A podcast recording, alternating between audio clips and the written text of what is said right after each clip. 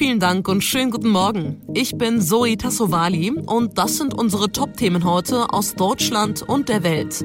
Ein Jahr Corona-Impfung, zwischen Lichtblick und Ernüchterung. Neue Corona-Regeln nach Weihnachten, das haben Bund und Länder beschlossen. Und Weihnachten bei den Promis.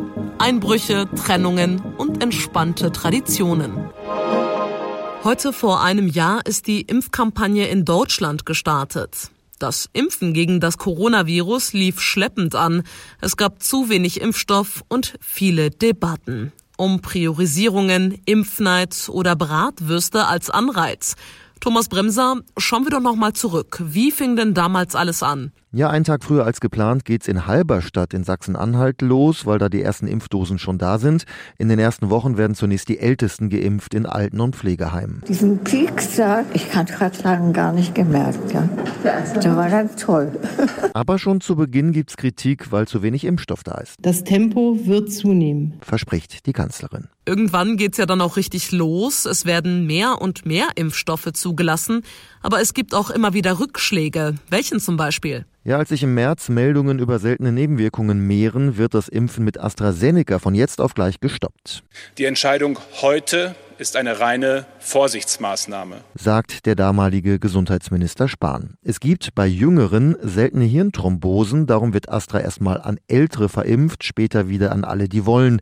Aber die Menschen sind natürlich verunsichert. Astra bleibt ein Ladenhüter und wird dann komplett ins Ausland verkauft. Dafür kommt mit Johnson Johnson ein Impfstoff auf den Markt, bei dem es nur eine Dosis braucht. Und das bringt nochmal Schwung in die Kampagne. Ja, genau. Anfang Juni wird offiziell die Priorisierung aufgehoben. Vorher wurden ja nur bestimmte Berufs- und Altersgruppen geimpft. Erst auch nur in Impfzentren, später auch bei den Hausärzten. Impfneid kommt auf. Irgendwie ein typisch deutsches Wort. Es wird dann diskutiert über Lockerungen für Geimpfte. Es werden Anreize geschaffen, wie kostenlose Bratwürste. Ab August können sich dann auch Jugendliche impfen lassen, später auch Kinder ab fünf. Und seit dem Herbst lassen wir uns jetzt auch boostern. Wie steht es denn da aktuell um die Impfkampagne? Also die Booster-Kampagne läuft. Kanzler Scholz hat vor Wochen schon gesagt, bis Ende des Jahres will er 30 Millionen Boosterimpfungen schaffen. Das klappt auch. Aber es hakt bei den Erstimpfungen. Da will die Regierung 5 Millionen noch überreden bis Ende Januar. Aber das wird schwer, trotz flammender Appelle. Lassen Sie sich impfen zu Ihrem eigenen Schutz, zum Schutz Ihrer Lieben und zum Schutz von uns allen. Von allen, die sich impfen lassen könnten, ist jeder Fünfte noch ungeimpft. Europaweit ein ziemlich schlechter Wert. Und darum werden die Rufe nach einer Impfpflicht auch immer lauter. Im Januar will dann der Bundestag darüber beraten. Im Kampf gegen Corona verschärfen mit Baden-Württemberg, Niedersachsen, Brandenburg und Mecklenburg-Vorpommern heute weitere Bundesländer die Regeln. Kontakte im privaten und öffentlichen Leben werden weiter eingeschränkt. Das hatten Bund und Länder vereinbart. Morgen ziehen dann noch die ausstehenden Länder nach. Kontaktbeschränkungen auch für Geimpfte, von denen nur noch maximal zehn zusammen in einem Raum zum Beispiel Silvester feiern dürfen. Ist ein Beteiligter ungeimpft, sind maximal zwei Gäste erlaubt. Nicht mitgezählt werden Kinder unter 14 Jahren. Das ist die wesentliche Regel, mit denen Bund und Länder die erwartete Omikron-Welle abflachen wollen. Natürlich neben anderen Regeln und Impfen. Unklar, ob uns Omikron im Moment doch schon stärker erfasst, als wir es mitbekommen. Wegen der Feiertage sind die aktuellen Infektions Zahlen des Robert Koch Instituts höchstwahrscheinlich unvollständig. Jan-Henner Reitze, Berlin. Für Queen Elizabeth II. ist es das erste Weihnachten seit dem Tod ihres Mannes Philipp gewesen. Trotz Trauer und Pandemie blickt die Queen positiv in die Zukunft. Larissa Schwedes in London. Wie genau hat denn die Queen ihr Weihnachtsfest verbracht? Ja, anders als geplant hat die Queen das erste Weihnachten nach dem Tod von Prinz Philipp nicht im großen Kreis ihrer Familie auf dem Landsitz Sandringham verbracht, wie sie das vor der Pandemie gern getan hat. Wie viele andere auch hat sie sich wegen der angespannten Corona-Lage für eine kleinere Runde entschieden und mit ihren Söhnen Charles und Edward und einem Cousin und deren Frauen auf Schloss Windsor gefeiert. Ihre traditionelle Weihnachtsansprache hat die Königin ihrem langjährigen Ehemann gewidmet und darin auch all denen Trost ausgesprochen, die in diesem Jahr auch jemanden verloren haben oder nicht mit all ihren Lieben feiern können. Und es gab kurzzeitig Aufregung um einen bewaffneten Eindringling auf Schloss Windsor. Was war denn da los? Ja, das war ein kurzer Schockmoment am ersten Weihnachtstag direkt am Morgen. Laut der Polizei hat ein 19-Jähriger die Sicherheitszone um die königliche Residenz durchbrochen, konnte aber schnell festgenommen werden. Was für eine Waffe der Mann dabei hatte, ist nicht bestätigt. Laut einigen Medien soll es eine Armbrust gewesen sein. Was der Eindringling aber wollte, ist völlig unklar. Ein Hemd, das nicht passt, Parfüm, das nicht wirklich gut riecht, ein Videospiel, das wir schon längst haben. Nicht alle Weihnachtsgeschenke waren ein Volltreffer dieses Jahr und darum heißt es für viele ab heute Geschenke umtauschen. Auf was wir dabei achten müssen, sagt uns jetzt Ivona Husemann von der Verbraucherzentrale NRW.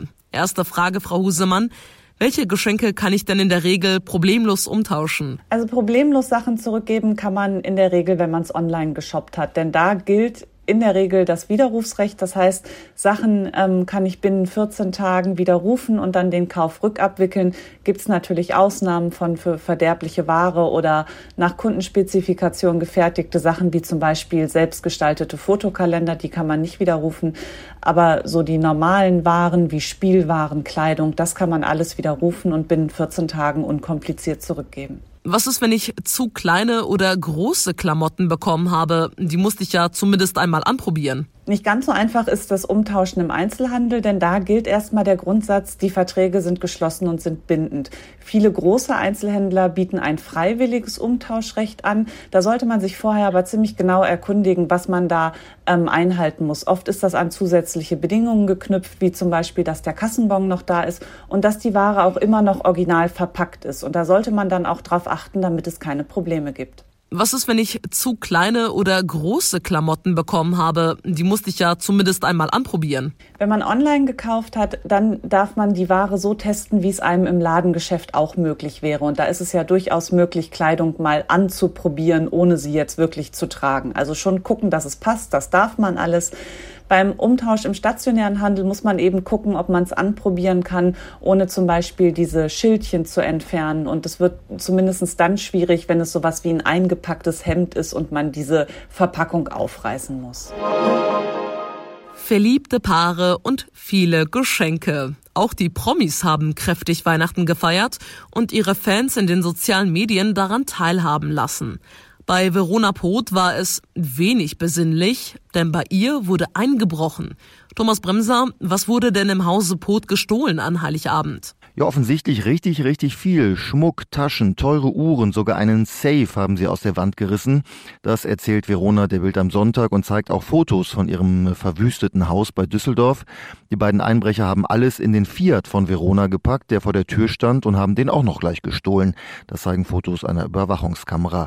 Verona, ihr Mann Franjo und die beiden Söhne waren abends noch zu Hause, haben dort ganz gegessen und sind dann zu Franjos Eltern gefahren.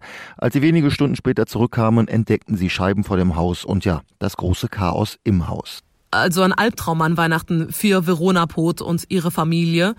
Ein überraschendes Liebesaus hat hingegen Sängerin Yvonne Katterfeld verkündet.